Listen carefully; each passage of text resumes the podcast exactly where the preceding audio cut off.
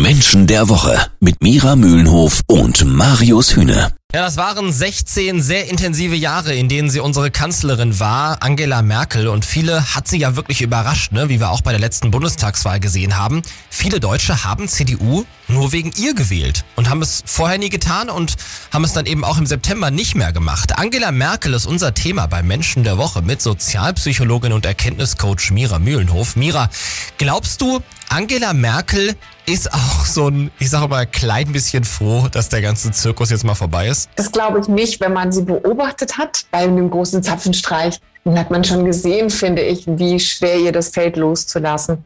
Ich glaube, dass sie sich gemäß ihrer Persönlichkeitsstruktur so sehr mit der Rolle Bundeskanzlerin identifiziert hat, dass es ihr sehr schwer fällt, das loszulassen. Ja, ich weiß, du hast bei Menschen der Woche schon ab und zu mal so über diese Verschmelzung der Rolle gesprochen. Warum ist das denn ihr besonders gut gelungen?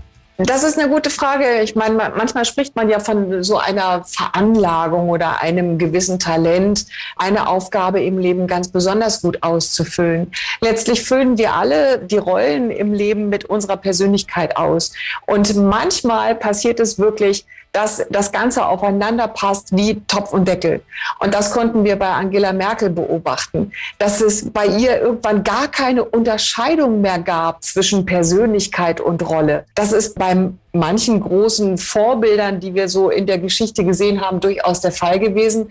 Bei Frau Merkel war es so offensichtlich, weil sie selber nie mit ihrer Rolle gehadert oder gezweifelt hat oder zumindest diese Zweifel nie nach draußen getragen hat.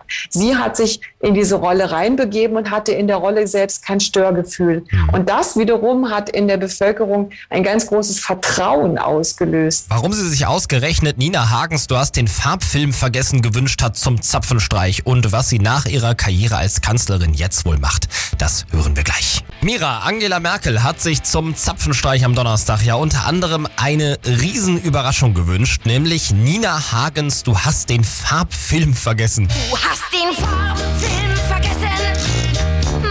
jetzt mal ganz im Ernst, mit einem Punk-Song hätten nun wirklich die wenigsten gerechnet, glaube ich. Wie viel Punk steckt denn in Angela Merkel, Mira? vielleicht sogar sehr viel mehr, als wir das vielleicht denken.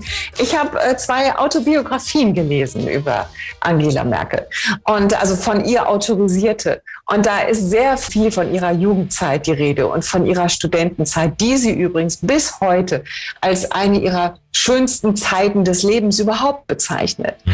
Dieses freie, auch revolutionär getriebene Studentendasein, das war für sie ein absolutes Highlight, weil sie so freigeistig auch mit ihrem Wissen unterwegs sein konnte. Und das ist ganz berührend, wie sie über diese Zeit spricht und dementsprechend war das eine Erinnerung an diese Zeit und die hat uns alle zum Schmunzeln gebracht. Mhm. Und letztlich aber, wenn man ihre Historie kennt und ihre Lebensgeschichte, vielleicht dann doch nicht so überraschend. Mira, was glaubst du denn, was sie jetzt macht? Zieht sie sich komplett zurück oder hat sie vielleicht weiter Lust, auch ein wichtiges Amt zu übernehmen bei der EU oder bei der UNO oder so? Ich denke zu ihrer Persönlichkeitsstruktur, das ist ja diese Mischung aus Harmonie und Macht. Ja. Also sie ist ja wie so ein stoischer Elefant, der einfach auch sich in die Gegend stellt und sagt, ich, ich muss mich auch nicht bewegen.